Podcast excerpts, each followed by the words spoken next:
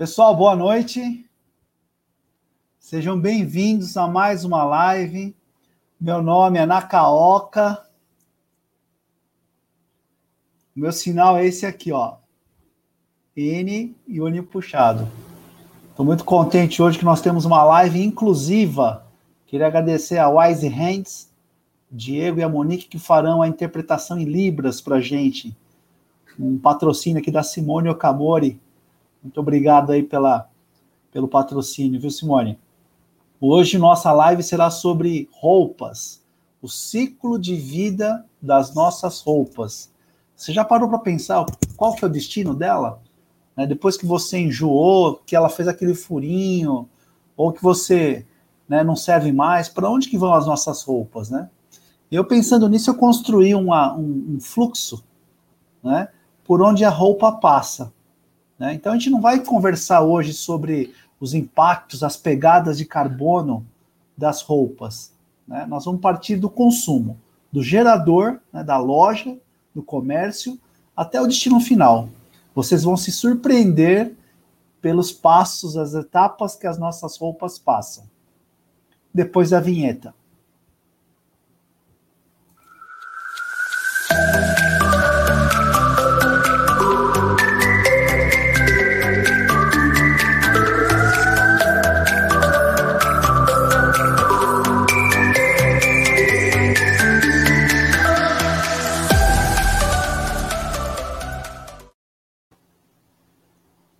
Boa noite, Eliana. Eliane. Boa noite. Isso, boa noite, Nacaoca. Tudo bem com você? Tudo jóia, Eliane. Muito obrigado pela sua participação, viu? Eu que agradeço pelo convite. Eu já queria pedir desculpas que eu coloquei aqui, ó, Elaine. Ah, não tem problema. É bem assim, Elaine, Eliane, as pessoas sempre confundem mesmo, normal. Fica tranquilo. É. Eliane Silva é proprietária do Brechó, Melissa Brechó. Isso, isso mesmo. Bacana, muito obrigado por aceitar da, da, participar dessa live. Eu é... que agradeço. É uma honra Estou... poder contribuir e aprender aí com vocês. Não, não, eu estava eu tava estudando o ciclo de vida das roupas e eu vi que o brechó tem um papel fundamental na reutilização, né? Sim fundamental. É, e é uma, assim, a, a, procura, ela vem crescendo bastante, né, pelos brechós. Aqui em São Paulo, é, não tanto, né, não, mas assim, é, na região de, do sul, por exemplo, há uma grande quantidade de brechós e eles fazem essa entrega, essas vendas dentro da própria cidade, eles fazem entrega de bicicleta, então tem toda, não é só a venda de roupa, né? Tem a questão também a preocupação ambiental. E esse é o nosso principal é, objetivo, é que as pessoas se conscientizem, né, sobre o consumo, né? Porque assim, o que a gente prega sempre lá, eu não quero que você encha sua, o seu guarda-roupa também com peças de brechó. Eu quero que vocês comprem, né? É o que eu sempre falo e prego muito para minhas clientes que elas comprem de forma consciente, somente aquilo que elas precisam, né, utilizar no caso. Oh, Eliane, quanto, quanto tempo você tem o brechó, Melissa Brechó? Olha, eu tenho Melissa Brechó desde 2017. Só que ele se expandiu mesmo desde o ano passado, com as vendas online, né, que nós né, vemos fazendo aí desde o ano passado, que cresceu bastante e ainda mais com a pandemia cresceu assim, dobrou a, o volume de vendas do brechó. Me fala uma coisa, é, Eliane, é, você, você já trabalhava com roupa, já teve loja? Como que foi que você começou a trabalhar com brechó? É, boa pergunta. Eu já trabalhei é, em loja de uma dessas lojas de fast fashion, né, uma grande rede. E na época, assim, eu é, eu percebi algumas questões muito fortes em relação ao consumo e também à mão de obra, né, utilizada nessas grandes redes aí, o que tem por trás aí dessas peças que nós compramos em loja. Isso me causava um pouquinho de indignação, porque vai contra tudo aquilo que eu acredito. Porque a minha criação mesmo, eu fui criada assim, comprando roupa em brechó, eu fui criada reaproveitando alimento, então, vendo a, tanto a, o comportamento do consumidor em relação à compra de uma peça, quanto o outro lado, o lado de quem administra, isso me causava assim uma grande preocupação. Só que o brechó ele começou de forma despretensiosa, apesar de eu gostar muito e sempre, é, sempre troquei roupa, sempre ganhei muita roupa, mas ele, ele veio de uma forma assim é, bem natural. Começou com desapegos pessoais, meus e da minha filha, né? A gente também sempre compramos. Eu sou minimalista e eu sempre ah, comprei. Bacana. Sim, e eu sempre comprei aquilo que eu preciso. Então, eu tenho uma quantidade limitada de roupas, uma quantidade limitada de bolsas e sapatos, ao contrário de muitas mulheres. Mas é uma escolha pessoal, né? Eu acho que cada um sabe de si. Mas para mim e para minha família, eu sempre procurei viver dessa forma. E através desses desapegos pessoais, por exemplo, eu comprava uma roupa, mas eu não queria mais aquela roupa, ou engordava, enfim. Minha filha também, adolescente, perdia muita roupa. Nós começamos com os desapegos pessoais e depois com roupas de amigas e começamos a vender artigos de casa, enfim, eu não vendo só roupas, né? No Insta, no Insta eu vendo roupa, mas eu tenho um site e nesse site eu vendo é, artigos de decoração, móveis e utilidades também que outras pessoas me procuram para fazer a consignação desses, desses artigos.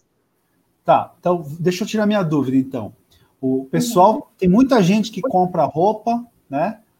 É, não vou nem especificar se é homem ou se é mulher. Eu acho que tem homem também que compra por impulso, né? Sim, Mas ele muito. compra, leva, não gostou, não serviu, não caiu bem, ele encosta no armário. Quando você falou, né? É. E, e aí você compra essa roupa ou você recebe em doação? Eu recebo doação. Muitas vezes eu garimpo essas roupas, eu negocio né? Essa, essa peça eu vendo e tiro a, a minha comissão, né? Para que a pessoa também ela veja assim que ela pode, é, se ela não consegue é, reaproveitar aquela peça para uma para alguma alguma coisa, ela tem a possibilidade de ter um ganho com aquela peça. E isso também é gratificante para ela.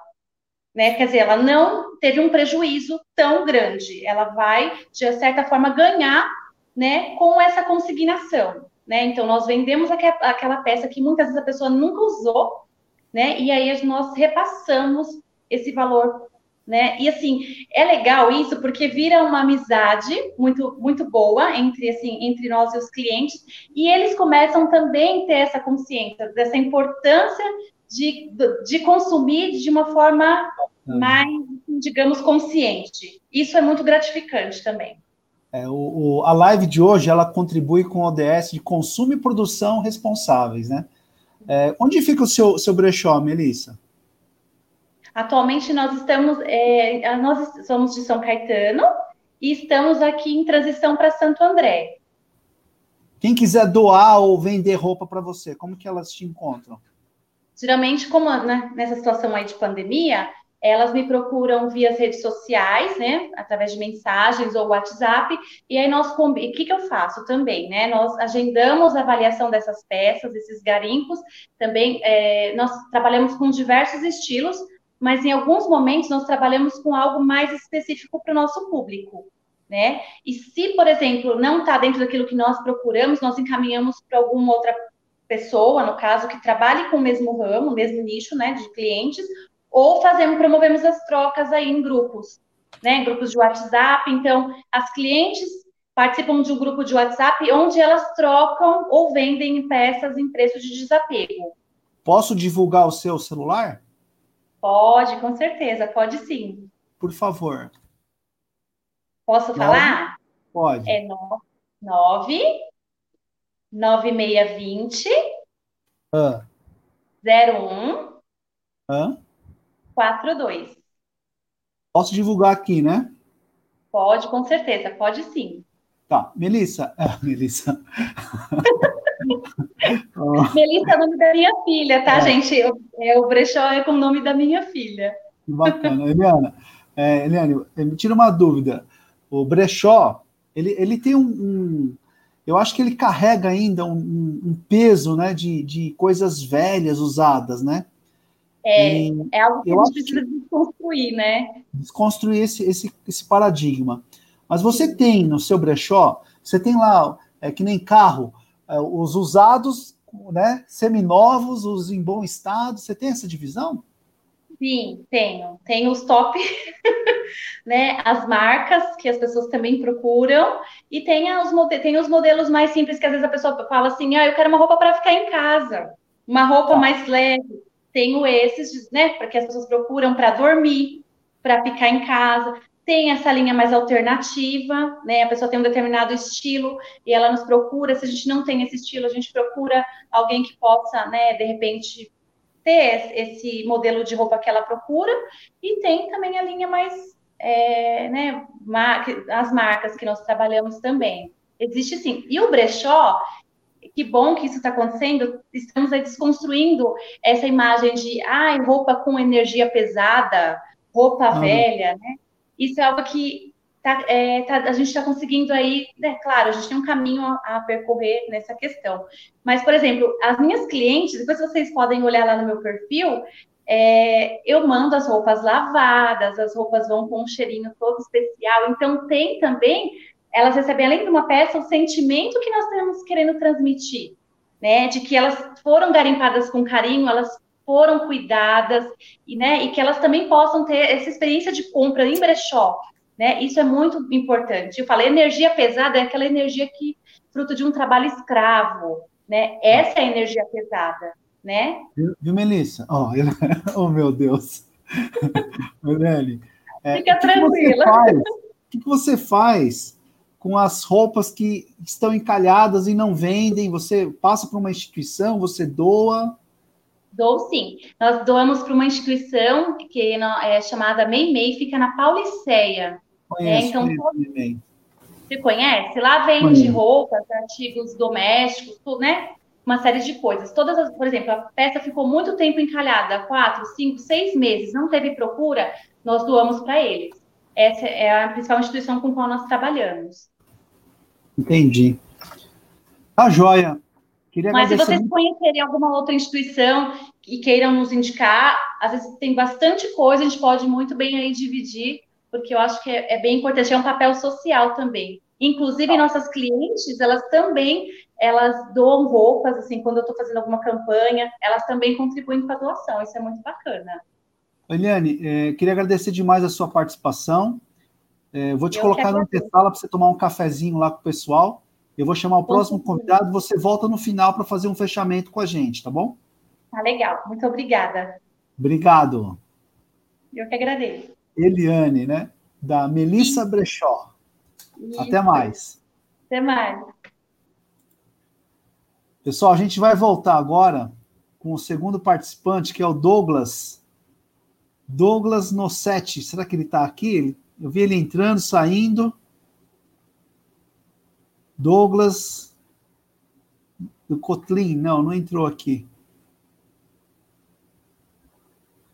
Olá, Monique. Muito obrigado pela participação aí dos nossos intérpretes. Então, eu vou chamar aqui o Danilo, enquanto o Douglas estabelece a conexão.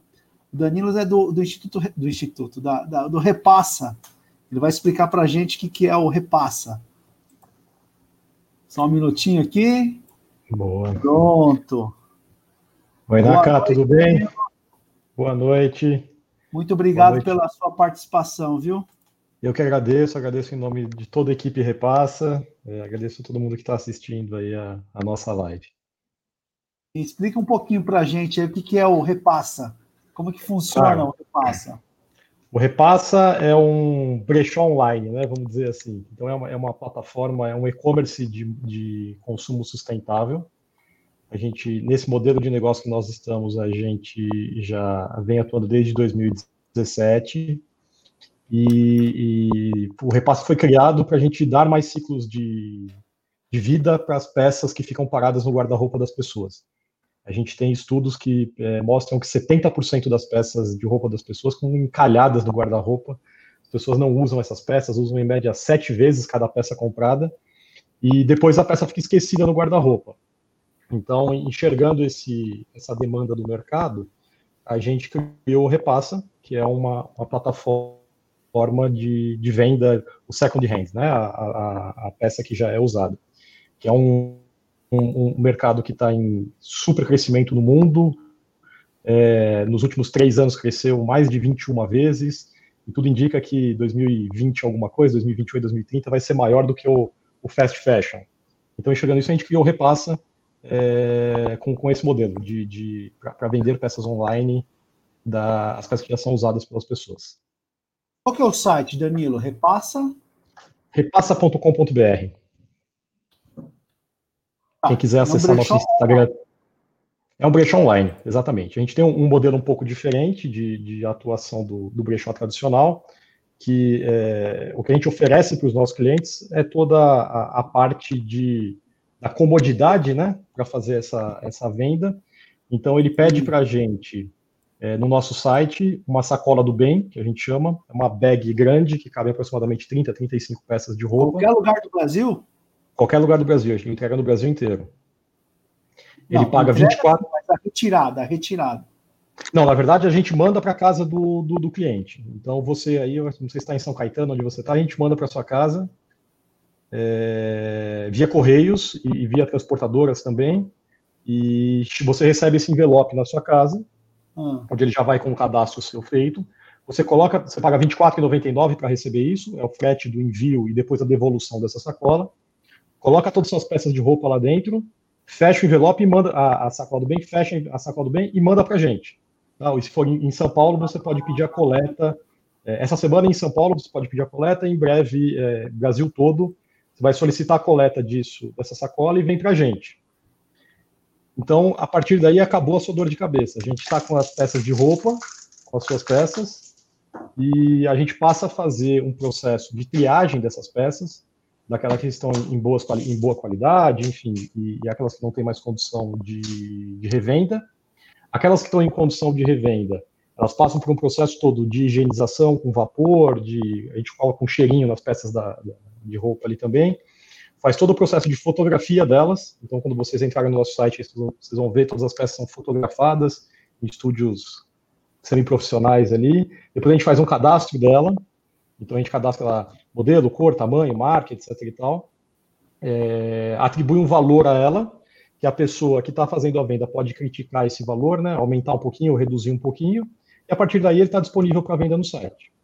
E aí a gente entra no processo quase que tradicional ali de e-commerce de, de, vendas. E aí a parte importante, eu acho que do, do, do nosso papo aqui é que aquelas peças que não são aprovadas pelo nosso time de curadoria, é, a gente questiona o, o, cliente vendedor, ali a cliente vendedora, se ela quer receber essas peças de volta ou se ela topa que a gente doe para alguma instituição é, credenciada nossa. A gente tem mais de 50 ONGs cadastradas com a gente e a gente acaba destinando quase 90% dessas peças que não são aprovadas, a gente manda para uma ONG parceira nossa. E, e como que funciona? Eu posso descartar qualquer coisa? Você pode mandar para a gente qualquer coisa, Danilo, sabe por quê? É. É, nós estávamos aqui na, na, na, nesse problema aí de pandemia Sim. e teve uma, uma, uma instituição aqui perto que ela, ela pediu ajuda. Falou assim: ó, nós precisamos, né, para os moradores de rua, nós precisamos de cueca. Tá. Eu falei assim: nossa, verdade, né? Falei assim: é, porque homem, homem usa cueca até a cueca, né? Não, não dá para fazer nada cueca, né? E então eles precisavam de, de cuecas para os moradores de rua. Eu achei engraçado, assim, de certa forma, né, engraçado, porque eu fiquei imaginando, eu fiz uma campanha de cueca. O pessoal cueca. que ajudou, compramos cuecas, né? Foram uhum. 600 cuecas que nós compramos. Então, assim, é, tudo pode colocar na sacolinha do bem? É, a gente, no, no processo de triagem, a, a, pessoa pode colocar tudo que for peça de vestuário, né? Sapatos, bolsas, acessórios simples, menos roupa íntima. Ah, sapato cueca, pode? Calcinha, se tiver. Sapato pode também, sapato pode também. E, e, e, peças íntimas que tiverem com etiqueta, a gente recebe bastante coisas novas ainda, né? Que a pessoa comprou, deixou lá no guarda-roupa e por algum motivo não usou. Se ela tiver com etiqueta de novo da marca ainda, a gente aceita. Tá? Mas aí, se é, se é peça íntima usada, não. Mas a gente aceita todo tipo de, de roupa, é, com exceção de pele de animais, né, de, de, óculos de grau, por exemplo, nós não recebemos, porque não, a gente não consegue, mas óculos de sol a gente recebe. Relógio, se tiver em, em, em funcionamento, a gente recebe também. Ele não pode estar quebrado, sem bateria, etc. Mas é, a gente tem um, um, sortimento de moda ali enorme no site, de roupa de bebê, de homem, de mulher, enfim. bastante coisa. Que bacana. E, e o que está em mau estado, que não serve para vender, o que, que vocês fazem? Isso a gente pergunta para a pessoa que nos mandou, né, para a nossa vendedora, e questiona ela, fala, você quer receber de volta, nós temos aqui 10 peças que não foram aprovadas, né, pelo processo de, de, curadoria. Você Ninguém quer receber ela de volta? Né? Quase 90% pede para a gente doar, tá, o Onak? Então, assim, é, a gente já doou, né, desde o início do Repassa, mais de 100 mil peças de roupas para instituições de caridades. Então, assim, é uma quantidade imensa de peças que nós doamos todas as semanas. Então, toda sexta-feira tem alguma ONG ali junto com a gente, um caminhãozinho encostado, levando 3, 4, 5 milhares de peças de roupas é, de, de, doação. Então, é um volume bem, bem representativo. Assim, a gente, é, e a gente gosta muito disso porque a gente está no, no, nos primeiros metros da nossa maratona ali, né, que a gente tem poucos anos de vida ainda, e a gente já gera um impacto bacana e ajuda bastante gente. Esse é o nosso, nosso propósito. É, para o pessoal entender aqui, Danilo, eu tenho um gráfico aqui da, da Anlurb, que foi tá. disponibilizado pela Fátima Papa, ela é uma engenheira especialista em, em aterro. Uhum. Né? Eu queria passar isso para os nossos convidados também que estão aqui na antessala. É, Monique, eu vou, eu vou colocar um gráfico aqui em cima, tá? Para a nossa intérprete aqui. É, esse gráfico aqui é o que vai para o aterro, é a gravimetria de um aterro, tá? é, contemplando aqui mais ou menos é, 12 mil toneladas dia. 50% aqui em verde é orgânico, né? E o, e o panos e trapos aqui, que, é, trapos e panos, né, corresponde a uhum. 5,9%, 6%. Né? Vamos arredondar para 10, Danilo. Que seja tá. 10% vai para o aterro. A grande, o grande questionamento dessa live é levar conscientização de consumo né? Sim. Consumo. Por quê? Porque tudo que você compra, né, gera, já, já é um resíduo. Você vai ter que se dar um fim. E aí eu, eu, eu, eu, montei essa live, por quê? Porque uhum. a pessoa calçou da roupa, ela vai doar. Ou para você, para o Repassa, ou para a Elaine, da Melissa Brechó, ou ainda para um, um empregado, para a faxineira, né, para um amigo, né? E, e, essa roupa ela vai se desgastando. Sim. Chega uma hora que ela vai virar pastelão, um pastelão, uma, né, um pano. Uhum. E é usada na indústria mecânica. Tá. Né? E aí, se ela receber óleo ou graxa, ela vira classe 1. E aí nós temos a, o grupo Lixotal e a Ambisol que vão falar mais desse classe Vou 1. Vou falar depois. Uhum. É. Mas é bacana entender que existem já né, é, serviços, você é uma iniciativa privada, você é, é empresa, né? Sim, nós somos uma empresa, um, um, um e-commerce, entre aspas, tradicional ali. E até um ponto importante, Onaka, que você falou que as pessoas doam a peça para a gente. Elas não doam, tá? Essas peças, elas são vendidas, é, 60% do valor da venda volta para a pessoa que nos mandou. Então é uma forma dela gerar receita também. A gente fica com 40% da, como a título de comissão por conta dessa venda, nós somos um intermediador de, de, de negócios ali, então a gente fica com 40% do valor da venda, porque por conta do frete, da, de todo o processo de cadastro, do marketing, etc., que estão envolvido para fazer a venda da peça, mas a pessoa que nos remeteu ela, ele recebe 60% desse valor de volta. Então, além de tudo, a gente fomenta um, um, um é, um, uma segunda economia ali pra, é, na casa da pessoa para ela gerar renda também, né? Então esse, é, esse é, um. Então você é um, um comodatário. Você deixa ela incomodato ali. Nós somos um intermediador de, de negócios, na verdade. Ah, né? O, o comodato tem um outro conceito envolvido por trás fiscal, contábil, etc. Então a gente, a gente faz a intermediação. Então o que a gente faz é conectar uma base de peças de, de paradas no guarda-roupa com pessoas que gostam de consumir peças de brechó. Então é, é, basicamente isso. A gente conecta esses dois públicos ali por meio de tecnologia. Legal. Danilo, muito obrigado pela sua participação. Vou pedir para você ficar na antessala aqui com a, com a Eliane. Tá? Podem ficar conversando aqui no chat. Né, tá? De repente gera algum negócio tá bom, combinado. aí com a, com a Brechó. Obrigado, Danilo. combinado, fechado. Um abraço, cá. Valeu, tchau, tchau, tchau. Pessoal, vamos chamar o Douglas agora. Vamos ver se o Douglas consegue conectar aqui com a gente. Aê, Douglas. Boa noite. Desculpa, Boa tive noite. um de conexão bem na hora que você me chamou, Flávio. Imagina, Douglas Nossetti, o filho do Ademir. É isso aí. Queria agradecer Exatamente. a presença de você, viu, Douglas? A Kotlin foi uma empresa de Eu que estopa que, agradeço aí, um- que topou aceitar aqui da live, viu? Legal, eu que agradeço a oportunidade de estar falando um pouco sobre a Kotlin, sobre o nosso trabalho, sobre a empresa. É. E nós Ah, Douglas, é, estamos inseridos Kotlin- aí no contexto. Isso. A, a Kotlin, só para o pessoal entender, a, a gente, eles eles estão um pouquinho antes do, do- do- do- dos brechós, né, da reutilização. A Kotlin, me corrija se eu estiver errado, tá, Douglas? A Kotlin, quando eu contatei eles, eu, eu, eu pensava que toda a roupa poderia ser desfiada e virada estopa, né? E o Douglas me explicou, na verdade, o Ademir me explicou que não, eles lidam com aparas, né? Ou seja, lá da indústria que fabrica, que produz a roupa, ela tem aquelas. É, é apara o nome, Douglas? É, a para, tem fios, né? São é, resíduos de fiação também. Tá. E aí você compra isso e, e produz a estopa. Exatamente. Nós compramos esse resíduo e processamos. Ela passa em, em duas máquinas para virar o produto final, que é a estopa, que é usada para Posso projetar aqui a. Pode, claro, fica à vontade. Essa aqui é a estopa. Né? Isso, esse é o nosso saquinho de 200 gramas aí. Essa Quanto estopa com custa esse saquinho de logotipo 200 azul, gramas? Hoje ele está saindo para o atacadista a média de 1,40, o saquinho de 200 gramas.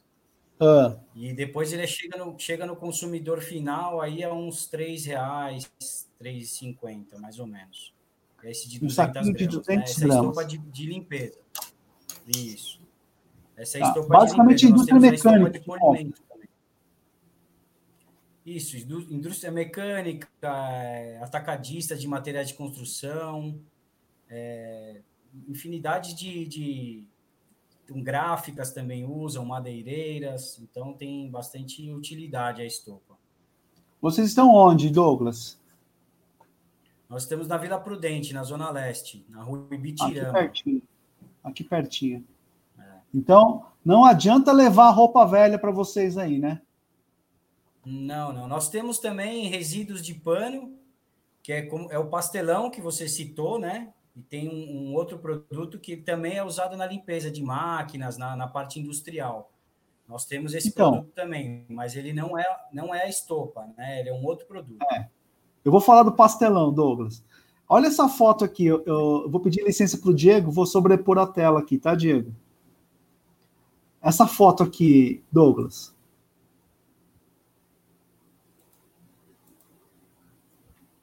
Isso, esse é um, Esse é deve resíduo saco mais ou menos de de 50 quilos. Isso, Esse é. saco Esse você é, compra. é de- Isso, nós compramos, revendemos. Nós, é, tem uma, uma parte de costura também, né? O pastelão, às vezes, ele é costurado, um, um, um pano no outro.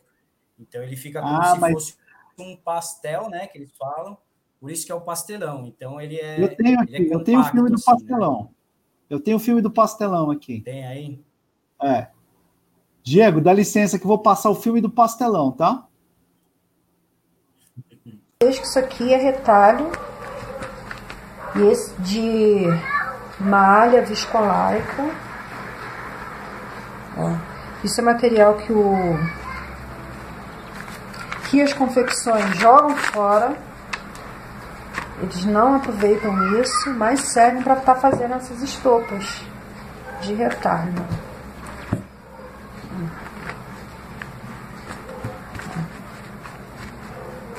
Mais uma capinha. Tá?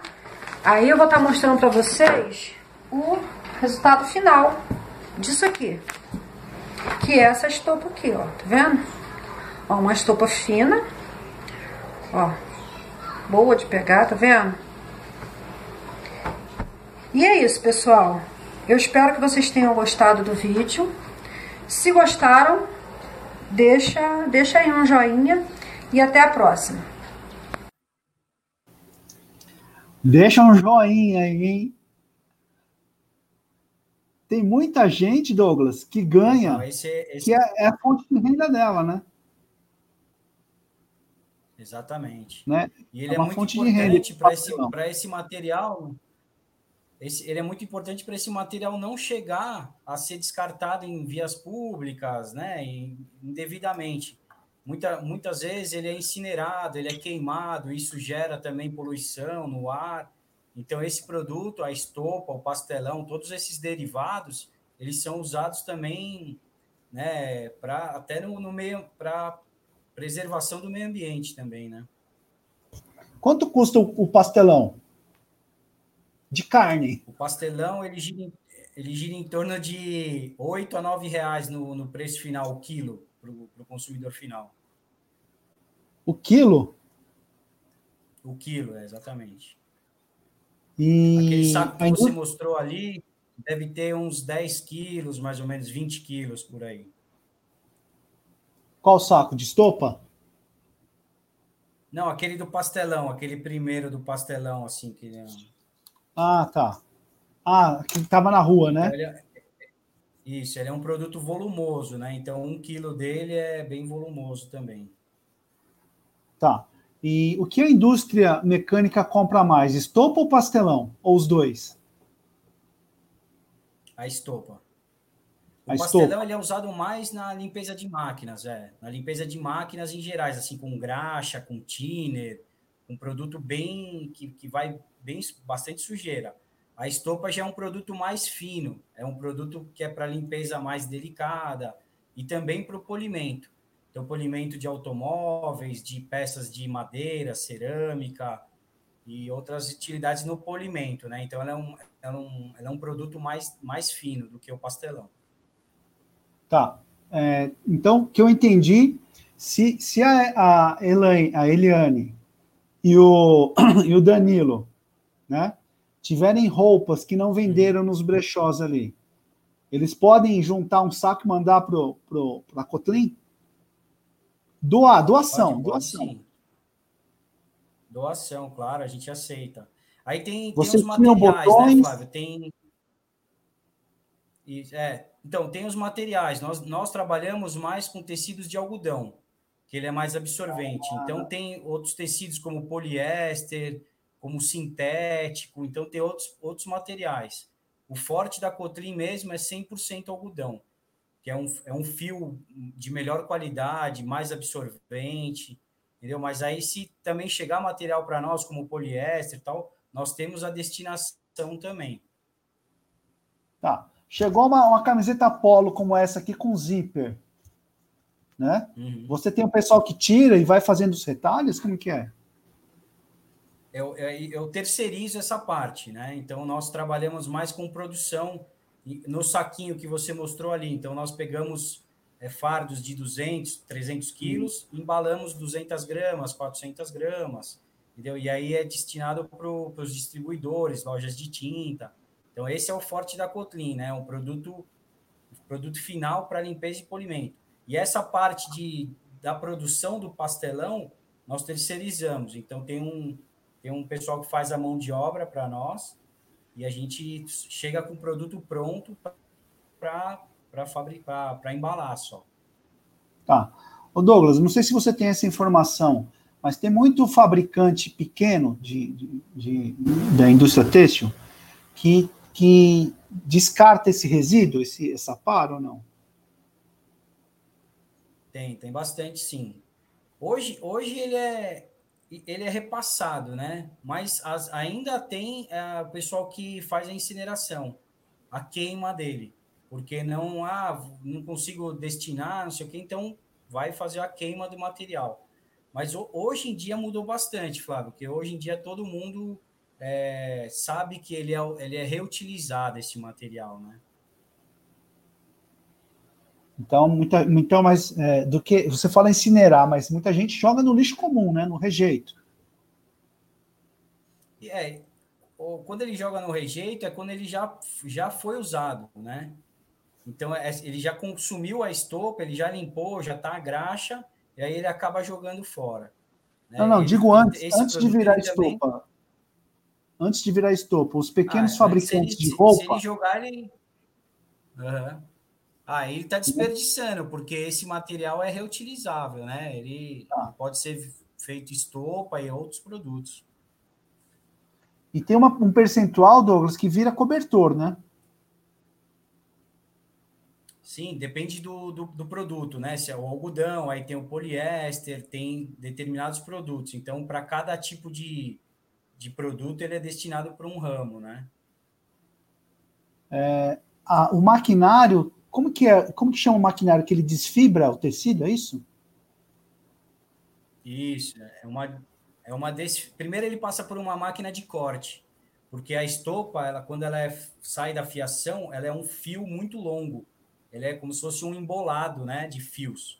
Então ela passa numa máquina de corte para depois passar numa desfiadeira para ficar o produto final. Então ela passa por duas máquinas, né? São dois processos. E aí depois tem a prensa, que é feito o fardo. O fardo gira em torno de 200 quilos, mais ou menos. E aí nós pegamos esse material e embalamos no saquinho que você mostrou, de 200 gramas, enfim, várias embalagens. Que bacana. Depois eu queria conhecer a fábrica lá, viu, Douglas? Oh, fica à vontade. Nós temos aqui na Ibitirama o convite para todos aí, os participantes, os ouvintes. Eu sou, eu sou técnico em plástico e, e tenho aprendido muito com essas lives em questão dos resíduos, né? E espero que o pessoal que super esteja nos importante, assistindo repense na hora do consumo, né? Acho que isso é o principal, né? É, hoje em dia a gente tem que ter essa preocupação, né, Flávio? Porque o meio ambiente está pedindo, né? Nós, nós temos que ter essa consciência, todos como cidadão e como empresas também, né? Então é um, é um ciclo aí, então todos estamos inseridos nele, né? A gente não pode fazer, fingir que não é com a gente, né? Ô, ô, Douglas, uma última pergunta. Você só vende a estopa, a retirada você não retira, né? Eu retiro na, nas fiações, nas, eu retiro nas Não, fiações. não, a estopa usada. E, e processo esse produto. Ah, não, A a estopa estopa usada. usada não. Tá. A estopa usada é estopa com a El- não. Elisete. A estopa usada é, com a Elisete. outra é já parte da reciclagem, exatamente. Tá joia. Muito obrigado, Douglas. Vou pedir para você tomar um café aí com o pessoal aqui embaixo, tá bom? Eu, eu que agradeço. Obrigado. Valeu. Bom, nosso próximo convidado, a gente vai chamar o Rubens, da, da Casas André Luiz, também recebe roupas, assim como a Meimei em São Bernardo, Casa André Luiz é é- tem um bazar de roupas ali. Rubens, por favor, Rubens. Boa noite. Tudo bem? Muito obrigado pelo seu tempo, viu, Rubens? Agradeço a Daniela também. Obrigado a você pelo convite aí, obrigado a, a todos, né, que estão nos assistindo. Vamos conversar um pouco sobre tudo isso aí, que já está sendo bem esclarecedor para nós, os participantes aí. Ah, bastante. Ô, Rubens, é, tira uma dúvida para mim e para o pessoal que está assistindo a gente. As casas André Luiz, elas recebem roupas é, em bom estado, em péssimo estado, e vão recebendo ali, tiver bom, vocês também para o bazar.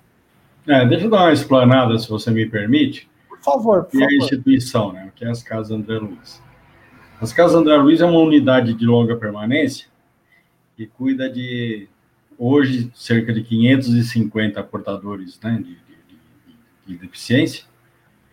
E as lojas, nossa unidade de negócio nossa, que é as lojas, eles estão há 60 anos, né? As Casas André Luiz já tem, existem há 71 anos, e 60 anos as nossas unidades de negócios, os nossos bazares.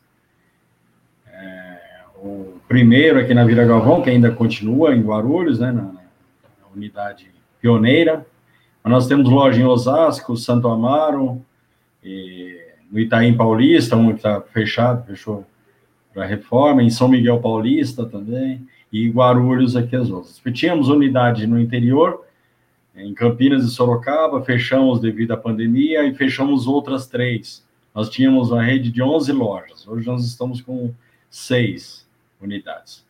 E sobrevivemos nessas unidades de negócio, são é, revenda do material recebido em doação, seja roupas, móveis, é, enfim, é, todo o material que a gente imagina lá, né? Que, que possa imaginar vir de doação, aí nós fazemos esse trabalho de a venda no estado, aí tem um, tem um ciclo ali dentro, entendeu? Ah, momento que você recebe, aí nós temos o nosso bazar online também, que é as mercadorias que de um valor agregado maior vai para esse bazar e, e os outros é nas lojas físicas nossa. Né? É, mas lá nós temos aí a mercadoria, ela é vendida é, no estado, nós também tiramos, é, vale ressaltar que essas doações, nós também retiramos peças que servem para os nossos assistidos usarem, né? Que são 550, você imagina o volume de roupas, camisetas, é, agasalhos, isso aí costumeiramente a gente retira também para uso na nossa unidade de longa permanência. Nós recebemos uma boa quantidade. Não falo que é muita quantidade, porque se, a, o trabalho é grande. Né? Então, a gente... Nós recebemos do Repassa, é um ótimo parceiro, ajuda a manter uma das nossas lojas, aí eu repasso. É Bacana. Ô, Rubens, tira uma dúvida para mim. Pois não. É, em algumas cidades, algumas regiões sofrem com, com desastres naturais, alagamentos, certo. deslizamento, e tem aqueles pedidos de doações de mantimentos, de roupas, material de limpeza, né? E roupa, roupa, Rubens, é o que, que me chama muita atenção. Porque o que vem de doação de roupa, doações de roupa, é muito grande, né? E acaba até superando as necessidades, as demandas. Essas doações, quando se acumulam, né, grandes doações, elas podem ser encaminhadas também para Casas André Luiz ou para outras instituições? Pode, nós recebemos também, nós recebemos. Vocês têm capacidade de, de criar e, e, armazenar tudo? Sim, nós temos. É, inclusive, porque nós temos a, a procura nas nossas unidades, ela vem desde o consumidor que vai no bazar pegar uma peça, outra ali, no, no, na, naquela de oportunidade de comprar, né? Como outras que compram para revenda, é, compram em lotes para revenda, é, nós vendemos também, fechamos um lote e tal, quantos quilos, e, e é um comércio também que é forte, ele tem perdido um pouco ao longo dos anos, mas era muitas pessoas procuravam no interior na, na época de colheitas para agricultura. Então as pessoas compravam aquelas roupas para revenda, né? Ou para utilização. Pra, geralmente para revenda devia ser um comprador que faz é, época de colheita na agricultura, era muito, é muito comum. Ainda temos, mas hoje os maquinários estão tomando conta da agricultura, né? não tem tantas pessoas na colheita, né? Mas era, era muito forte isso no início do ano. Lá para março, abril, era uma venda volumosa. A Casa André Luiz é só em São Paulo ou tem outros estados também? Não, só em São Paulo. E nós estávamos, a unidade permanente, de longa permanência é em Guarulhos, né? Onde estão as, os nossos assistidos. Com todos, recebem todos os cuidados e faço aqui o convite, caso queiram é, fazer a visita, né?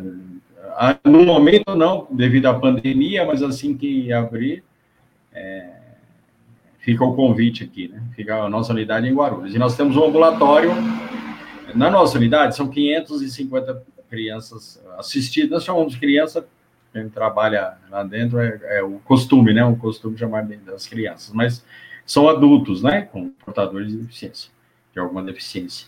E são 550 aproximadamente. Agora, no nosso ambulatório, que é sistema, na nossa unidade de longa permanência, ela é sistema de internato. A nossa unidade de, o ambulatório é sistema de externato. Aí nós temos 1.200 assistidos. Então, no total, nós temos 1.700. Mas que ficam na unidade de longa permanência são 550, aproximadamente. E o que, que é, aqui em Guarulhos, na nossa unidade. O que, que vocês Oi? fazem com as peças que não vendem? Vocês, vocês não podem ficar juntando muito, né? Não, nós temos aí, é, nós temos a venda nos bazares das peças individuais, temos as vendas por lote, que a pessoa compra aquele, aquele lote de roupas ainda que tem, de certa forma, algum aproveitamento. E nós temos também a venda desse material para essas empresas que fazem a estopa, que faz o pastelão. Nós ah, temos também essa. É, nós, recentemente nós fizemos um estudo para ver se a gente conseguir mesmo com mão de obra própria fazer esse trabalho, né? A máquina de desfibrar, é, essas, pelo volume que a gente tem. Mas é, é um trabalho, vai fugir um pouco, né, da, da, da, da atividade. Então, demanda pessoas, investimentos, então nós demos uma segurada que não era o momento. Mas nós temos é, procura por isso, né? É, nós temos bastante procura de. Tá, então, então aí... só para eu entender aqui, Rubens, para o pessoal ficar bem claro. Quem quiser doar suas roupas ou comprar roupas usadas, pode visitar a Casa André Luiz. Por favor. Tá. Vocês não compram roupas? Não, não compramos. Só doação, né? Só doação. Bacana. E nós, nós temos os nossos a nossa unidade, né? A central que recebe as doações, a pessoa liga, nós retiramos, né? Caso queiram entregar também, numa das nossas unidades, é, é, nós recebemos tal, e agora nós temos o nosso setor de doações, que a pessoa recebe, nós montamos um roteiro ali e retiramos. É, nós temos o, quantidade boa de veículos na rua retirando doações todos os dias. Estamos retomando agora devido à pandemia. Oi? Qualquer quantidade. Qualquer quantidade. Claro. O que nós podemos ter, é, muitas vezes, as pessoas ligam, tal, tem uma quantidade grande, o que nós fazemos é mandar um verificador, né? Para verificar o tipo de veículo que nós precisamos mandar, é, até se o material é. é para onde nós encaminhamos, enfim, para logística, na verdade, né? Tá. Então, tanto o usuário final que quiser doar, que quiser comprar, quanto empresas como a Kotlin podem lá comprar sim, lote. Sim. Né? Podemos, podemos. É só entrar em contato, nós é, envolvemos as pessoas certas, né, da área, da área certa e, e, e fazemos negócios, sim, com certeza. Temos, temos material para isso. Bacana. Rubens, queria agradecer demais a sua participação. Eu vou chamar a próxima convidada aqui, que ela vai falar sobre a retirada da estopa ou do pastelão da indústria mecânica. E aí eu vou certo. te chamar no finalzinho para a gente fazer um fechamento, tá bom? Obrigado, Fábio. Obrigado, Rubens. Obrigado, Monique. Vamos chamar aqui a próxima convidada. É a Elisete. Elisete com S Souza com Z, do grupo Lixotal. Boa Olá. noite, boa noite. Certo? Como vai? Tá certo, Elisete com S, Souza com Z, Grupo Lixotal. Perfeito. Boa noite a todos os participantes, ao público presente, a você na Caoca. Obrigada pelo convite. Ficamos honrados. Imagina, eu que agradeço, Elisete. Sabe que foi uma live é, normalmente o convite é informal, é pelo Instagram, ah. por e-mail ou por Facebook, né? e, e, não tem tanta explicação, né, do que, que vai ser a live.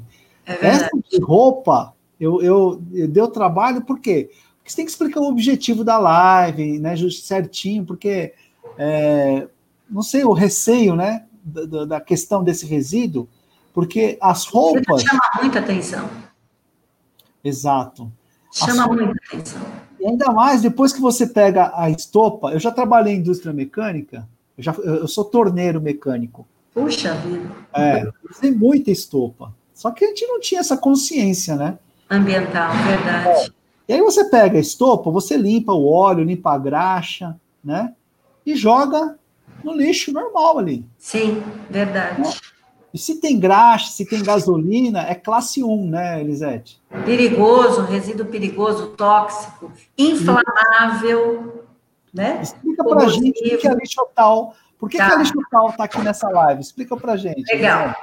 Bom, o Grupo Lixotal é uma empresa que ela tem 50 anos é, na calca de mercado, sempre trabalhando com gerenciamento é, de resíduos.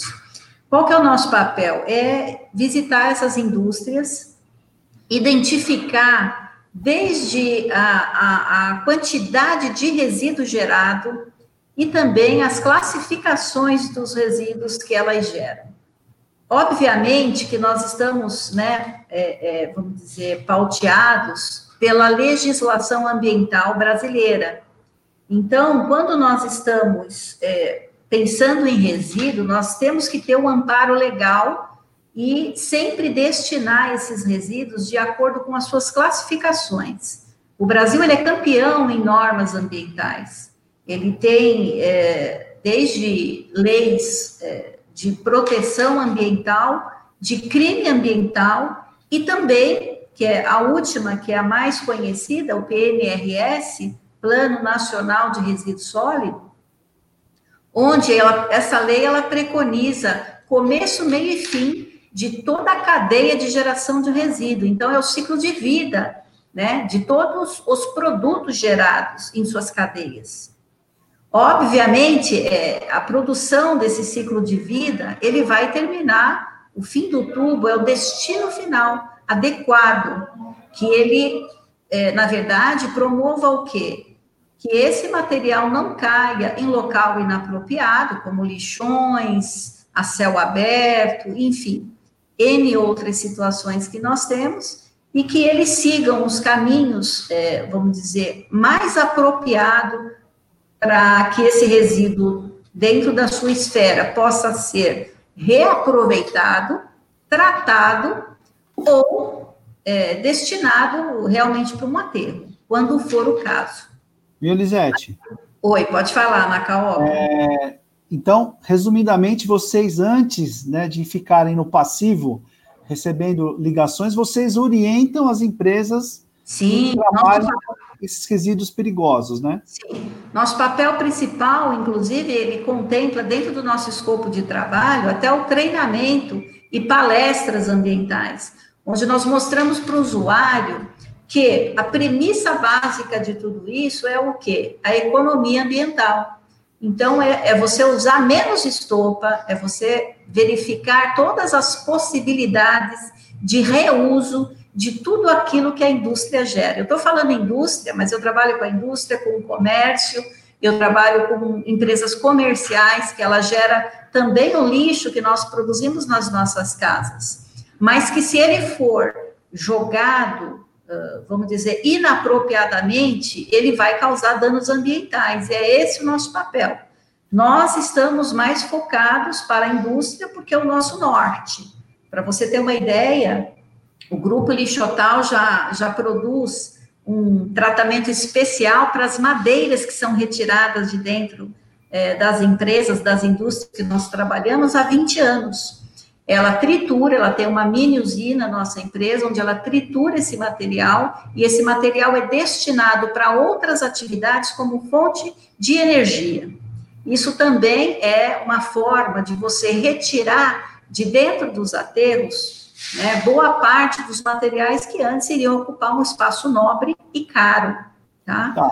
Além disso, nós também coletamos todos os tipos de resíduo, classe 2 e o classe 1 também, que é o perigoso, tanto sólido quanto líquido. Mas focando né, especificamente em cima das estopas, dos panos, e que são retirados dessas empresas, Anteriormente, realmente, é, é, só tinha um caminho, ou ia para o lixão, ou ia, né, infelizmente, depois para os aterros. Há 20 anos, é, nós temos já organismos ambientais, aterros apropriados, que podem até receber esse material. Mas é, não é o ideal. O ideal seria realmente ou você incinerar ou você coprocessar o resíduo. A incineração é uma tecnologia muito cara, né? E ela está para resíduos que, por exemplo, uh, são mais com cargas biológicas, né? Que aí realmente é necessário, por exemplo, nos hospitais, enfim, né? essas empresas que geram esses produtos hospitalares. Então, tá. são destinadas para incineração. No caso dessas estopas, a gente direciona mais para o coprocessamento, que é uma tecnologia de reuso desse material. Que a Ambisol vai falar, né? Isso, dentro dos fornos de cimento, exatamente. Tá. Me tira uma dúvida, Elisete. Então, o empresário que está assistindo ou que vai assistir essa live, okay. ele está com um resíduo lá que ele sabe que não pode ser descartado. Okay. O que, que eu faço com esse resíduo? Ou, uhum. ou ele opta em fazer o errado, que é descartar incorretamente, poluir os lençóis, o, o terreno, enfim, ou ele liga para lixo tal. Isso. Tá. Ele. Só para concluir. Tá. Eu já vi muita caçamba com, com resíduos inapropriados ali, que não são inertes. Vocês retiram essas caçambas? Eu tenho uma caçamba que está cheia de resíduo ali. Fala assim, lixo tal, vem aqui retirar isso aqui? Nosso trabalho é basicamente indústrias, onde a empresa nos, nos convida né, a participar da destinação final dos resíduos gerados por ela. Quando eu falo que nós estamos baseados em cima de legislação ambiental e amparados principalmente pela PNRS, é, é necessariamente quando eu vou quando eu vou destinar essas estopas, esses panos ou qualquer outro resíduo, eu vou enquadrá-la dentro da norma brasileira. Classe 1, perigoso, classe 2A, resíduos que, vamos dizer, não são inertes, e o classe 2B, que é o resíduo inerte, gerado na construção civil, tá? Então, depois que eu enquadro esse tipo de resíduo gerado, nós vamos promover o tipo adequado de destinação final. Nós temos, inclusive, dentro da própria indústria, uma geração muito forte de recicláveis, além de papelões, madeira, por exemplo, eh, plásticos e outros materiais que podem ser reutilizados em outras atividades. Então, quando nós fazemos esse levantamento, esse inventário, nós vamos, primeiramente, olhar isso né, com um olhar de clínico para verificar o que eu posso reaproveitar, reutilizar, é, reciclar e, por último, tratar ou destinar para um aterro. Ou ainda até, dependendo da geração, mandar para compostagem, que é a produção do adubo também. Nos tempos de hoje é bem legal falar sobre isso, né? Não, vai ter, um, vai ter uma live sobre orgânico semana que vem. Opa. Compostagem acelerada. Precisamos falar disso. É, eu, eu, gostaria de falar muito, mas eu, eu, não queria estourar muito o tempo aqui. Ok. A, a Kotlin, que fabrica estopa, ela vende um pacote de 200 gramas para o cliente final, R$ 3,00 é, 200 gramas, pacote. Né? Aí eu, dono de uma indústria mecânica, comprei esse pacote a R$ 3,00, embebedei a estopa de graxa e óleo e gasolina. Quanto que eu pago para destinar corretamente esse resíduo? Então, você vai pagar em torno de 500 reais a tonelada para destinar esse resíduo para coprocessamento. Em torno de mais de dois reais hoje para incineração desse resíduo. E você tem que somar isso a parte do transporte, porque você não faz coprocessamento aqui na cidade de São Paulo. Normalmente você leva para as empresas de blindagem, que a Ambisol vai falar daqui a pouco. Então, são você também vai estar assumindo a parte do transporte, que é o custo do frete desse material, que ele vai estar segregado dentro da indústria, depois ele vai, vamos dizer, formar um lote apropriado para que esse lote siga para os destinos finais adequados, sejam eles aterro, sejam eles incinerador, processador, ou o destino adequado para esse material. Então, é, repete para mim, por favor. É, o frete vai depender da região, né? Isso. O, você falou quanto a tonelada? 500 reais a tonelada. 500 reais a tonelada. Exatamente. E você falou dois reais o quê? Dois reais? É. Não. Ah, o incineração, a incineração dos resíduos. Isso se você for mandar para o incinerador, tá? Porque aí a finalidade da incineração, ela não é de é, reaproveitamento, né, dentro da cimenteira. ela é, é realmente um processo de queima. Então, ela eleva a temperatura aí dos, do, dos resíduos, né, através de um, de um, de um ciclo, e ele inertiza o, o potencial, né, de, de, como que a gente pode falar, de contaminação. E aí depois você tem as cinzas nessa incineração que é direcionada para os aterros convencionais. Mas hoje, em termos de destino final mais apropriado e um custo mais adequado, é o coprocessamento, que é em torno de 500 reais a tonelada. mais o frete. Caro. É, na verdade, você vai depender muito do volume gerado, né? Quanto mais resíduo você gera dentro da indústria, o teu preço melhora em termos de destino final. Se você gera pouco, por exemplo, uma indústria mecânica, uma indústria uh, que gera pouco resíduo, ela vai pagar mais caro para destinar esse resíduo, porque eu tenho que fracionar esse frete. E isso é caro, porque eu tenho que usar uma área também de acondicionamento desse resíduo para eu poder formar lotes e esses lotes seguirem para o destino. Então, ela paga também, vou, como é que eu vou poder te chamar? A estadia desse resíduo dentro da minha empresa. Eu preciso estar preparada para poder acomodar esse resíduo até a hora de destiná-lo. É, tá dando mais ou menos o seguinte, Elisete, que eu entendi aqui, R$ reais é. 200 gramas, né? Hum. Ele vai gastar mais uns dois reais para descartar isso, né? Em torno disso. Então, daí, a importância da educação, né? Do funcionário. É a premissa básica. Quando a gente fala em Plano Nacional de Resíduo Sólido, a premissa é estudo do ciclo de vida do resíduo, toda a reutilização e, principalmente, a educação ambiental e a redução de produção. Então, eu tenho que reduzir, reduzir, reduzir para depois eu pensar se eu vou reutilizar, reciclar, tratar ou destinar. Que bacana, Elisete. Quem é quiser a premissa te... básica. Quem quiser te convidar para dar palestras, tal, esse aqui é o seu. Pode seu... falar conosco. O Grupo Lixotal está situado aqui na, na Zona Norte, capital, São Paulo. Nós temos uma unidade de negócio em Franco da Rocha. Nosso site www.grupolixotal.com.br nossos telefones é 11 3973 2211 e eu tenho meu e-mail também, elisete com S, arroba grupolixotal.com.br. Bacana. Elisete, eu vou te, vou te pedir para você tomar um café ali com o pessoal. Eu vou chamar o nosso convidado aqui que vai dar a, a, a, o fechamento de ouro aqui para Maravilhoso. Vamos ouvi-lo. Muito obrigado, Elisete. Você volta no final com a gente, tá? Tá bom. Vamos tirar uma selfie todo mundo junto. Maravilha. Obrigado. Nada. Obrigado, Diego. Vamos chamar o nosso próximo convidado aqui. Dorivaldo. Estava assistindo de camarote, né, Dorivaldo? Pois é. Estão é, me ouvindo bem aí? Está me ouvindo, Nacalca? Estamos, estamos ouvindo bem, tá. Dorivaldo. Muito obrigado pelo seu tempo, viu? Pois não. Boa noite a todos, né? É, muito obrigado aí por nos convidar.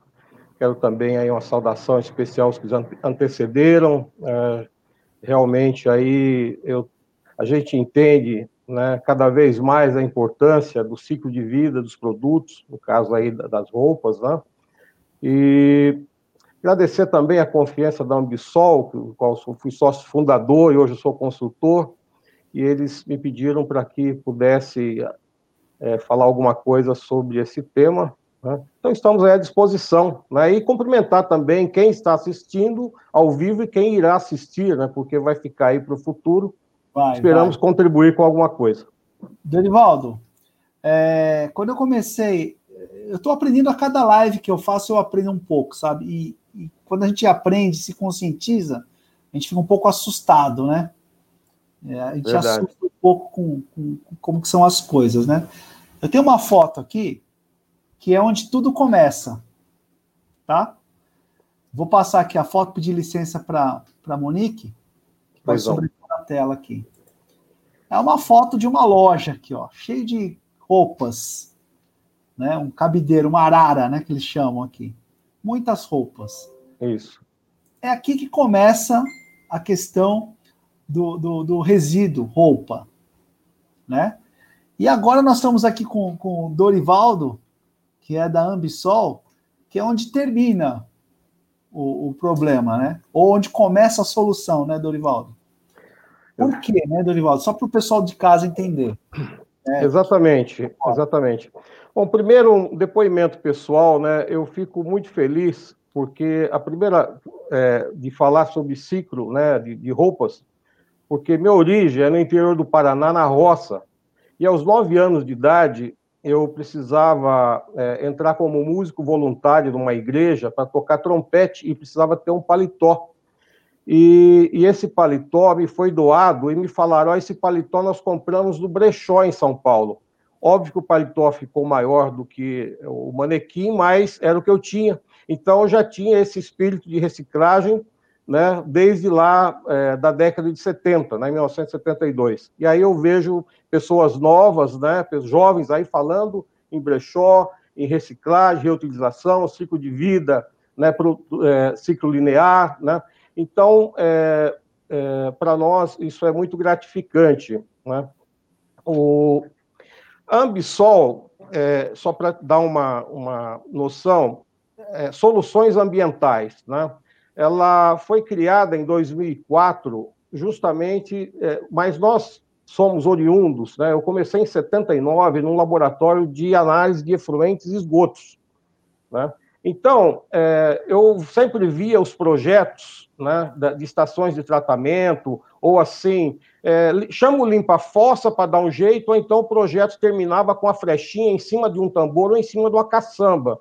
Aí eu perguntava ao projetista, bom, e daí? Não, aí é o limpa-fossa, aí, quer dizer, é, não, não se tinha noção de que o solo é permeável, né? Eu falo, não, joga lá no solo, então lá como se o solo fosse impermeável. E isso intrigava bastante no meu estudo de química, e aí eu comecei a procurar alternativas que pudesse é, é, ter alguma utilidade né, para aquilo que se chama, né, que, que a Política Nacional de Resíduos Sólidos, como a Elisete comentou, da Lei 12.305 de 2010, é, em que ela coloca basicamente o seguinte: você tem o resíduo e você tem rejeito. Resíduo tem jeito, Rejeito é o que não tem jeito, então é aterro, né? E resíduo tem jeito, então se reaproveita, se recicla. E, e nós entramos, então, na década de 90, 92 por aí, estudando um processo de coprocessamento é, na indústria é, de cimento, né? é, como aproveitamento de energia. Então, hoje, resumindo, a Ambisol é uma empresa que ela tem como missão junto é, aos geradores, principalmente industriais, identificar resíduos que tenha potencial de reutilização energética e ou de matéria-prima na indústria de cimento. E quando não tem esse potencial, nós temos também outras tecnologias associadas, como a incineração, é, é, mas o, o, core business da Ambisol é o coprocessamento e temos uma parceria de sucesso aí com a Lixotal. Muito obrigado pela explicação, Dorivaldo. É, de uma forma resumida, as nossas roupas, né, de uma forma ou de outra, parte delas viram é, material é, combustível para a indústria cimenteira? É, quando, é, depois de, de passar por todos esses processos né, que nós ouvimos aí, e que não há mais condição, como, por exemplo, a uma, uma contaminação né, por óleo, por tinta, por graxa, então é, se tornou um resíduo perigoso classe 1, em que precisa se ter, é, é, você atrai toda uma gama de responsabilidade, não só da legislação ambiental, mas como também legislação de transporte, de segurança, de operacionalidade, não é? é, é não, não é simplesmente tratado com um, um romaneio, né, que você transfere daqui do, do ponto A para o... palavra que a, é, que a Elisete estava procurando, né? É, não é simplesmente um, um, um, um romaneio que você transfere do ponto A para o ponto B. Você tem que estar amparado na legislação, você tem que ter motorista treinado, você tem que ter os equipamentos adequados. E, naturalmente, é, é, quando chega na, na unidade da Ambisol, né, precisa de um tratamento complementar, porque a indústria de cimento, vamos dizer, o forno da indústria de cimento não é uma fogueira de São João que você vai jogando o que você quer. Você tem uma elegibilidade né, do resíduo para não transferir. Se você não pode dar solução, você não transfere o problema. Então, há toda uma caracterização e classificação para ver a compatibilidade. Né? E uma vez sendo compatível, esse material é preparado. Ou ele vai ser triturado, né? ou, ou ele vai ser colocado em barricas, cada forno ele tem os seus projetos de alimentação no forno, né, como substituto energético ou de matéria-prima. Então, há, há, um entendimento aí muito técnico, e além de, de tudo isso, a gente tem, através do plano de gerenciamento de resíduos sólidos, como se fosse assim a declaração de imposto de renda do resíduo, você tem que manter isso é, é, sob o controle da CETESB, tem relatórios para ser feito, né? Você tem que manter a sua unidade é, fiscalizada e auditada e licenciada pelo Corpo de Bombeiros, né, que está trabalhando com resíduos combustíveis inflamáveis. Você tem que estar obrigatoriamente sob a fiscalização de um Conselho Regional de Química do CREA e técnicos ou engenheiros é, é, com especialidades nessa área, né, desde a legislação até a preparação e para encaminhar a indústria do, de cimento. Né? Tá, Dorivaldo, crava pra gente. A nossa roupa que chega via estopa ou via pastelão contaminado vai para os fornos. Vai para os fornos. É, é, é, o, como diz a, a, a, música do Cazuza, raspas e restos interessam. Então, vai ser moído e, e nessa moagem, como a, a origem é basicamente algodão ou material sintético, combustível fóssil, né?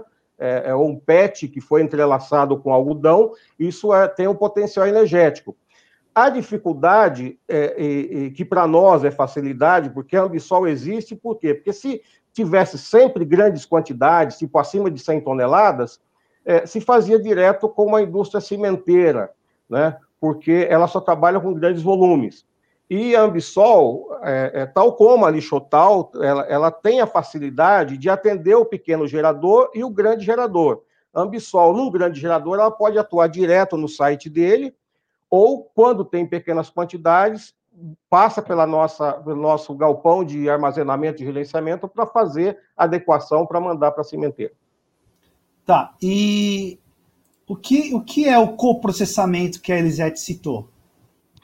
O, coprocessamento é uma operação de destruição de materiais e resíduos que não são compatíveis né, para é, e que, se disposto inadequadamente, vai contaminar o solo ou água subterrânea, é, e que vai ser aproveitado energeticamente ou como matéria-prima no forno. Então, é uma destruição total, onde não há geração é, de resíduos atmosféricos, porque o forno de cimento na verdade, ele é um grande incinerador. Ele, um forno médio, para você ter uma ideia, ele tem 60 metros de comprimento e 5 metros de diâmetro.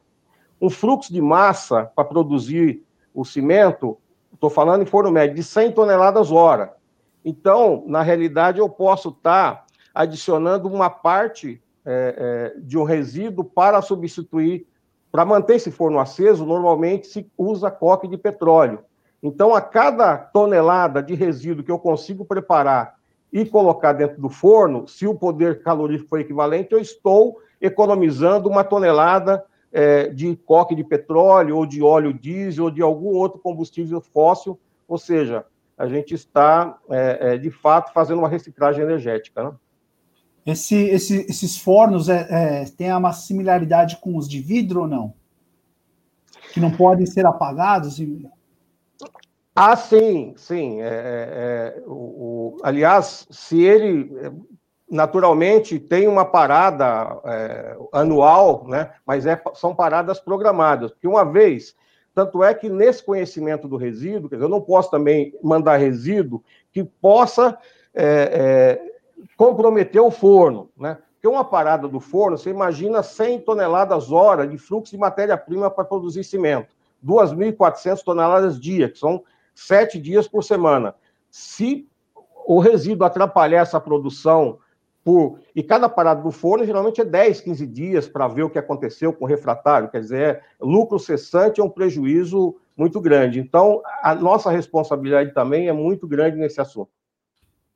Então, é, além, além de, de, de das roupas, né, dessa, dessa, desse combustível que ele vira, as cinzas também vão para o cimento, Douglas? Dorivaldo. Oh, Dorivaldo. Tem, tem problema, tudo começa com B aí.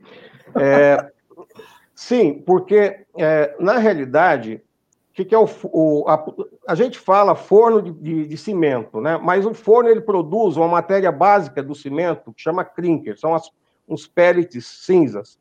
Esse, esses pellets, depois de moído com gesso, ele tem prazo de validade que aí vira o cimento. Mas, para facilitar o entendimento, a gente está chamando aí de forno de cimento. Né? Hum. Ele trabalha com o custo dentro do cimento, em torno de 35%, é custo é energia. É fogo que você tem que manter o forno aceso. Quer dizer, um big forno, né? 60 metros de comprimento por 5 metros de diâmetro. Né? E para torrar ali, vamos falar assim numa linguagem mais, como se fosse um big torrador, que vai entrando a matéria-prima, que é calcário, né? o óxido de cálcio com óxido de alumínio, mais sílica, mais ferro, ele entra ali na pré-calcinação a, a 1.000 graus, 1.100 graus, depois ele vai para o meio do forno em torno de 1.450 graus e sai lá na ponta da chama a 2.000 graus, quer dizer, quase que uma lava, né? Essa lava resfriada é que forma o clinker, que depois de moído vira o cimento. Então, em alguns pontos, né, desde a torre de precal, ou em alguns pontos do, do, do, do forno, eu posso desenvolver um projeto que pode ser adição contínua via soprador, se o material for é, triturado muito fininho, ou até a introdução de barricas padronizadas, como barricas de 30 litros, não vou falar 30 quilos, porque como a densidade do, do, do pano, da estopa é, é, relativamente baixa, você tem barricas de 30 litros que é possível passar numa balança e dessa balança ir dosando. E tem que ser uma dosagem é, muito calculada, né, estequiométrica, por quê? Porque se eu jogar, é, é, é diferente, por exemplo, o conceito, você tem um pneu de bicicleta e um pneu de trator, pneu de bicicleta praticamente nem mexe com a combustão, mas colocar um pneu de trator pode dar um, um pico de CO e tem interlocks no forno que derruba o forno, quer dizer, desliga. Isso é muito, isso é indesejável. Então, é, quando você está queimando calcário e argilas, é, são é, a forma ali uma atmosfera muito alcalina. Então, os gases da queima, que são ácidos, eles são neutralizados de forma que só vai para fora na chaminé, eventualmente é, alguma fuligem que ele passa por filtros de mangas ou precipitadores eletrostáticos mas os óxidos do resíduo, que são compatíveis, que são óxido de ferro, óxido de alumínio, óxido de silício, né? Eles incorporam aquela massa de clinker e vira é, o nosso conhecido cimento, que é o segundo maior produto conhecido do mundo. É, o primeiro é água. Bacana. Douglas, oh, Derivaldo, deixa, eu, deixa eu só é, fazer uma última pergunta para você, que nós estamos com o tempo estourando aqui. Ok, ok. É, melhor dos mundos, né? Vou imaginar uma situação hipotética aqui, tá? Eu gosto de criar situações hipotéticas que, quem sabe, um dia se consolida, né? É, vou imaginar que grande parte das roupas chegassem até a Ambisol, para os fornos da Ambisol, sem ser resíduo classe 1, sem, sem contaminação. É, esse tecido, essas roupas, poderiam alimentar os fornos da Ambisol? Sim, poderia e seria até desejável. É, é, o, o, preço é o mesmo, porque não, não há na, no coprocessamento essa distinção do classe 2A não inerte do perigoso. Né? Eu costumo, às vezes, exagerar no argumento dizendo o seguinte: é, é, é caiu ali a 1450 graus, o forno vai perguntar: ah, você é não inerte ou você é perigoso? Ele, ele vai ser ele então, queima, né? Então, a preparação é a mesma, você tem que triturar, você tem que peneirar, você tem que preparar adequadamente para entrar no forno.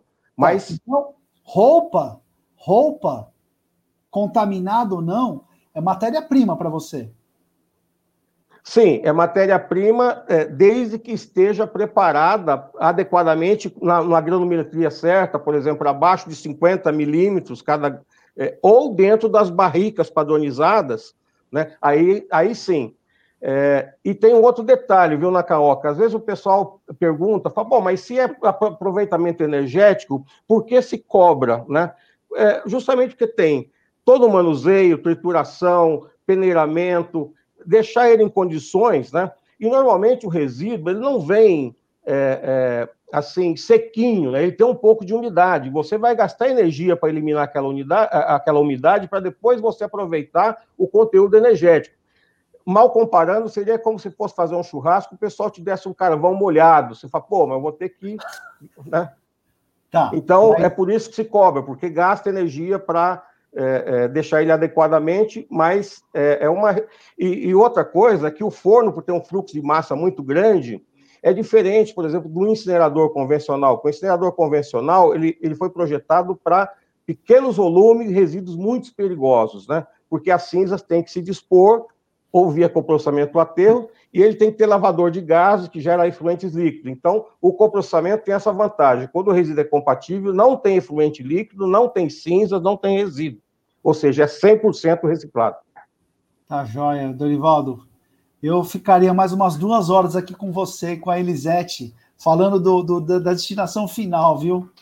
Mas... É, eu sou, desculpa, eu sou suspeito porque eu, eu é, é, a, a, gente, assim, é, nós falamos, às vezes, de preço, de resíduo, e, e, e parabéns, de fato, eu estou orgulhoso de participar dessa, de, de, é, desse bate-papo aqui, porque as pessoas às vezes não pensam, né, que nós temos grandes problemas e que nós estamos buscando solução.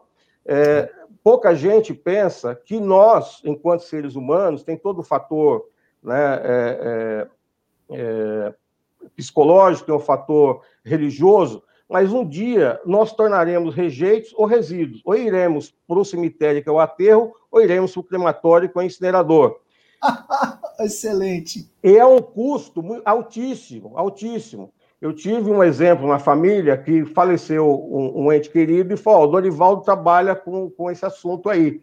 E me custou um enterro médio em, cinco, em torno de 5 mil reais. Ou seja, 70 quilos do cadáver, mais 30 do caixão, 100 quilos, me custou 5 mil reais. Ou seja, para dispor um ser humano seria equivalente a 50 mil por tonelada, se 5 mil para 100 quilos, né? E o pessoal reclama, às vezes, de 500 reais por tonelada para um resíduo ultra perigoso. Dorivaldo, muito obrigado. Agradeço a Ambisol aí pela participação. Vou chamar nossos convidados de volta aqui. É, vamos chamar o Rubens, da Casa André Luiz, a Elisete, com S. Oi, gente. Danilo, Isso mesmo. Douglas e a Eliane. Olá. Nossa, cheia a tela aqui, hein? Ficou queria, bonito. Queria agradecer Olá, a participação de vocês. Tudo bem? Eu, eu, eu pediria aqui para cada um fazer a consideração final, mas nós estamos com o tempo super estourado. Agradecer a Monique e o Diego, que estão fazendo a, a interpretação em Libras, a Simone Okamori, que patrocina a interpretação, né? E, e a todas as pessoas que estão nos assistindo e vão nos assistir. Essa live vai ficar gravada no YouTube, no Facebook, e amanhã ela vira podcast no Spotify. Ela vira áudio. Eu vou convidar aqui para fazer as considerações finais em nome de todos os participantes. Quem abriu a live, a, a Eliane.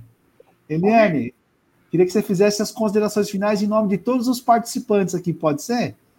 Pode, pode sim. Bom, primeiramente eu gostaria gente, de Primeiramente eu gostaria gente, de. cheia um sonho. Oi? Vou deixar você em tela cheia para você fazer as suas considerações finais e um sonho. Fala um sonho do, do consumo para gente, vai. Bom, gente, é, eu acho que o sonho de consumo, diferente do mundo que nós vivemos hoje, é uma casa melhor para que a gente possa viver, né? Um planeta melhor, com pessoas melhores, cada um fazendo o seu melhor, mas que como nós estamos aqui, né? Cada um fazendo um pouquinho e cada um com o seu papel, que é de extrema importância dentro de um ciclo, que no final de tudo, né, nos leva a um mundo melhor, a um mundo mais consciente, onde as pessoas elas visam aí uma qualidade de vida, um ambiente melhor, um lar melhor para se viver. Acho que, em sumo, acho que é isso. Parabéns a todos vocês que participaram dessa live. Eu aprendi muito, né? Porque dentro do meu nicho, eu tenho um conhecimento, mas eu acho que cada um aqui trouxe um mundo diferente, mas que é de suma importância, né? Para quem compra, assim, as pessoas comprarem uma peça e saberem de todo, porque assim, gente, quando nós compramos uma peça, a gente não faz ideia, né, do que vai acontecer lá na frente. Então, que a partir de hoje, com essa live que foi maravilhosa, inclusive nesse processo aí da inclusão, eu trabalho com inclusão, para quem não me conhece, eu sou professora também, trabalho com alunos de inclusão. Fico muito feliz, porque nós estamos aqui fazendo um papel social que é de extrema importância, principalmente nesse momento que nós estamos atravessando, que a gente possa passar por tudo isso como pessoas melhores para um mundo melhor. É isso, gente. Boa noite, obrigada Muito obrigado, por gente. Tchau, tchau, até a próxima. Obrigado. Boa noite. Tchau, obrigado. Quer dizer. Valeu. Tchau, tchau. Boa noite. Boa noite. Tchau, muito obrigado. Abraço a todos. Pessoal, queria agradecer bastante a presença de todos. Deixa eu colocar aqui. Isso. Estava esquecendo aqui. Eu ainda me acostumo, viu, Monique? Muito obrigado pela participação de vocês, Monique e, e, e, e Diego. Né? Fico muito contente em poder fazer uma live acessível, né? Muito obrigado. Eu vou encerrar com a música do Mark Song. Tudo vai passar. Obrigado. Ah, antes, a nossa próxima live é dia 8 de setembro, às 19 horas, sobre orgânicos o maior responsável né, de, de, encurtar a vida dos nossos aterros. Nosso lixo orgânico corresponde a praticamente 50% né, do que vai para o aterro hoje poderia ser compostado, virado composto, adubo. Então a gente vai conversar com a Bioconverter, com a Dar Vida e com a compostagem de laje do professor Germano Gittler. Né? Não percam. Então, com vocês agora, Markson, tudo vai passar. Até a próxima. Tudo vai passar.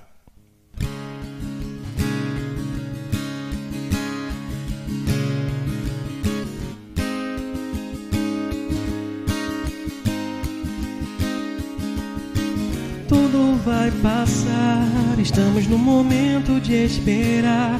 Ficar em casa desacelerar um tempo pra pensar que nossa vida vale muito mais. Lembrar de tudo que te faz sorrir pra todos ao redor, tornar cada segundo um melhor. Pensa em todos que esperam por você. Logo mais você vai poder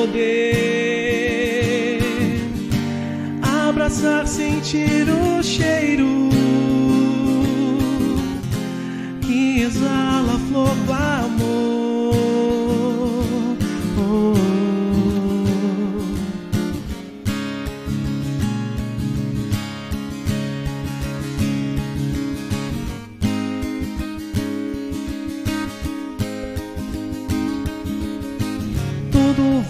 Passar, tentar a todos acalmar. Em breve tudo será até melhor que era.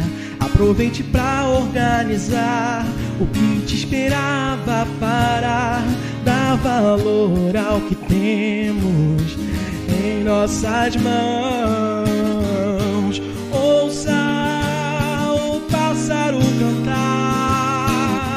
Ele veio de longe pra dizer que tudo que você precisa está dentro de você.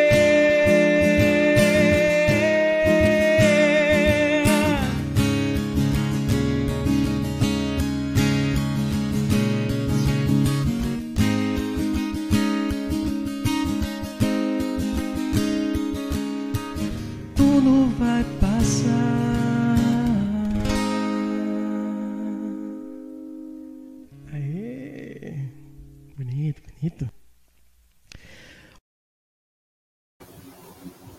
Obrigado, gente. Tudo vai passar. Até a próxima.